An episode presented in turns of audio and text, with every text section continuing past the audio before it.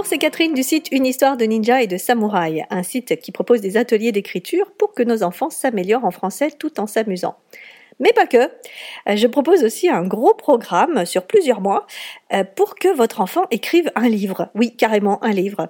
Je vous en parle parce que, euh, eh bien, je suis en train de faire imprimer un de ces livres. Il y a un de mes ninjas, c'est comme ça que j'appelle mes élèves, qui vient de terminer son livre et je vais avoir la chance de lui remettre en main propre son travail de plusieurs mois. Donc c'est vraiment le, le résultat d'un travail intense et plein de bonne humeur. Et j'ai vraiment hâte de de, voir sa tête quand il aura son livre entre les mains. Donc si euh, cette offre vous interpelle, vous intéresse, n'hésitez pas à aller la voir sur le site www.unehistoiredeninja et de samouraï.com si vous pensez que ça peut intéresser votre enfant. Si vous êtes euh, un peu perdu, si vous pensez que votre enfant a des difficultés, euh, mais que vous ne savez pas par quel bout prendre le problème, je propose aussi des réunions de 30 minutes pour vous, les parents, gratuitement et par Skype.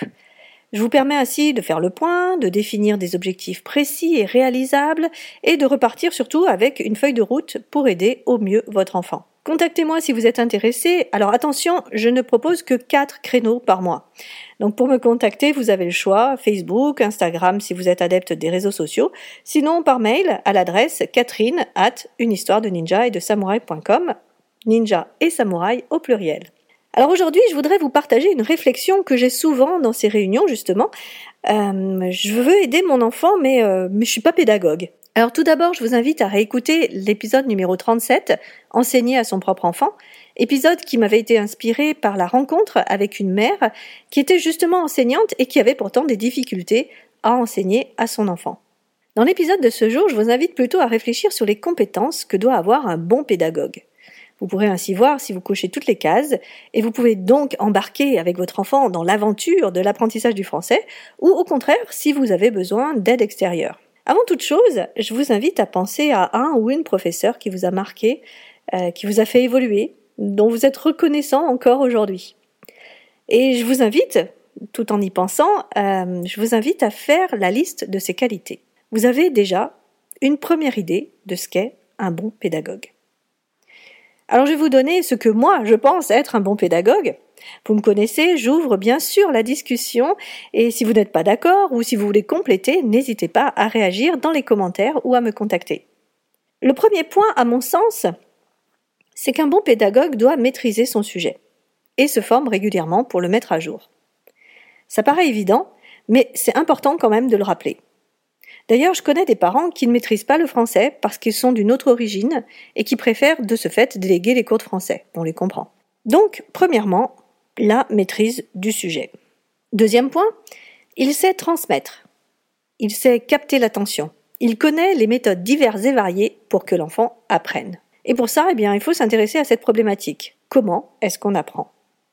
Les neurosciences nous aident beaucoup dans ce domaine, mais pas seulement. Il y a de nombreuses études, et puis bien sûr de célèbres pédagogues comme Maria Montessori, Célestin Freinet, Philippe Mérieux, pour n'en citer que quelques-uns, qui donnent beaucoup de grains à moudre et permettent aux pédagogues de trouver sa voie, son style, et ce qui va aussi marcher auprès de ses élèves. Troisième point, euh, il s'adapte.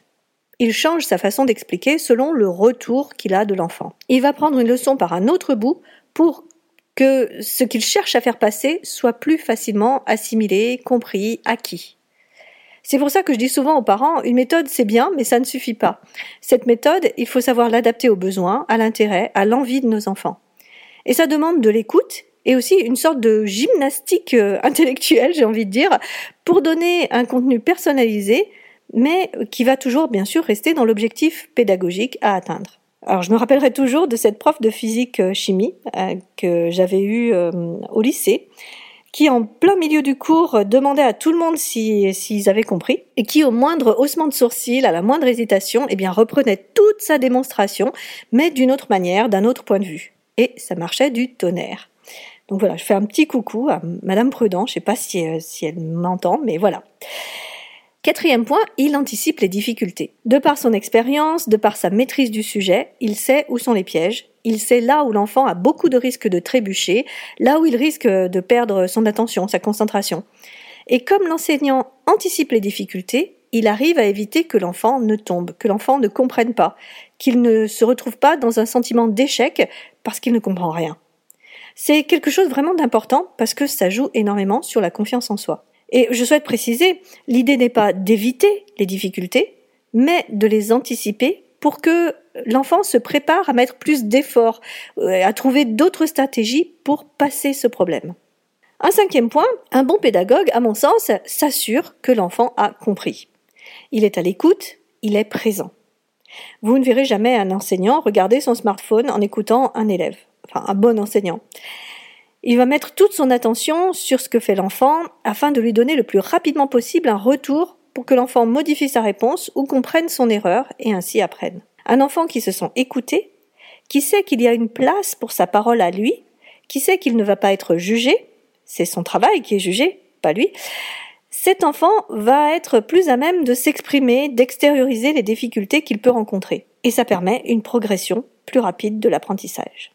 Sixième point, le bon pédagogue leur donne de la méthode, des stratégies. Il y a bien sûr le contenu de l'apprentissage, ce que l'enfant doit apprendre, mais il y a aussi comment est-ce qu'il peut apprendre et organiser le cours, la leçon, ses connaissances.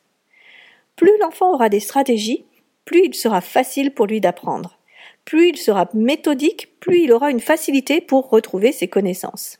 Septième point, il instaure un climat de confiance pour que l'enfant puisse verbaliser ses difficultés. Il soutient dans l'effort sans faire à la place. Alors la notion d'effort est importante. Quoi qu'on fasse, quoi qu'on apprenne, à un moment, eh bien, il faut faire un effort. Apprendre la conjugaison, euh, il est vrai qu'il existe des stratégies qui simplifient les choses, mais il faut quand même à un moment passer par du par cœur.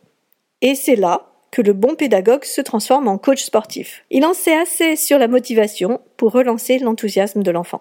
Huitième point, il sait remettre en question son approche. Il a beau avoir eu une formation, la théorie c'est bien, mais ça ne colle pas toujours avec la pratique. Le fait d'avoir du recul par rapport à sa pratique, dans le cas où les résultats ne sont pas là, va lui permettre de revoir son approche et surtout d'en développer d'autres. Neuvième point, il les laisse faire des erreurs et s'en sert de levier d'apprentissage. Les erreurs sont souvent perçues par les parents comme un échec, le fait que l'enfant n'a pas compris, n'a pas acquis la connaissance. Or, ce point de vue n'est valable que si on est dans une évaluation à un temps T des connaissances de l'enfant. Le reste du temps, les erreurs servent à apprendre. Et elles nous en disent beaucoup sur comment l'enfant voit les choses. Un exemple tout simple, un enfant qui met un S à un verbe au pluriel au lieu de ENT. Eh bien, pour certains, c'est parce qu'ils ne sont pas arrivés à détecter que c'est un verbe. Et donc, ils, mettent un S comme on met un S à un nom. Pour d'autres, c'est parce qu'ils n'ont pas encore acquis la conjugaison. Mais dans les deux cas, ils ont conscience qu'il y a un pluriel dans la phrase. Donc des erreurs, oui, le pédagogue les laisse faire et s'en sert pour amener l'enfant plus loin. Dixième et dernier point, il célèbre. Dynamisme et enthousiasme aident à l'assimilation des savoirs on va célébrer chaque petit pas. Bien sûr, ce n'est pas la grosse fiesta à chaque fois, mais l'idée qu'il cherche à transmettre, c'est qu'il y a une progression, une amélioration, et que petit à petit on avance. Et cette conscience de sa propre évolution, ça joue énormément sur la motivation qui joue elle-même sur la facilité d'apprentissage. Alors pour finir, je pense qu'un bon pédagogue sait que le travail de l'enfant ne définit pas l'enfant, et je pense aussi qu'il a conscience que chaque enfant peut réussir. Alors qu'en pensez-vous? Est-ce que vous couchez toutes les cases? Si oui, allez-y, foncez et faites-vous plaisir. Si par contre vous vous rendez compte que ce n'est pas du tout ce qui vous intéresse, que clairement c'est un métier, que vous préférez en rester à votre rôle de parent, pensez à déléguer. Pensez à vous tourner vers des professionnels qui sauront prendre en main votre enfant et lui apporter tout ce dont il a besoin pour apprendre par lui-même. Et inutile de culpabiliser pour ça. On n'est pas tous pédagogues, comme on n'est pas tous médecins, on n'est pas tous ingénieurs, on n'est pas tous euh, charpentiers, par exemple. Et ne pas prendre ce rôle de pédagogue ne fait pas de vous un mauvais parent, bien au contraire. Être dans le rôle où vous vous sentez bien et ne pas vous forcer dans un rôle qui ne vous convient pas est important parce qu'au final, c'est votre enfant qui en aura les bénéfices. Un parent qui est là pour accompagner, pour soutenir, pour motiver, est bien plus précieux qu'un parent qui enseigne par défaut et dans la contrainte. Je vous laisse méditer là-dessus. Si cet épisode vous a plu, n'hésitez pas bien sûr à le partager autour de vous ou encore à aller mettre 5 étoiles sur la plateforme d'écoute que vous utilisez. Vous aidez ainsi d'autres personnes à découvrir ce podcast en le rendant plus visible et je vous en remercie par avance. Je vous retrouve dans 15 jours dans le prochain épisode et d'ici là, bonne continuation et à bientôt pour la suite des aventures. Bye bye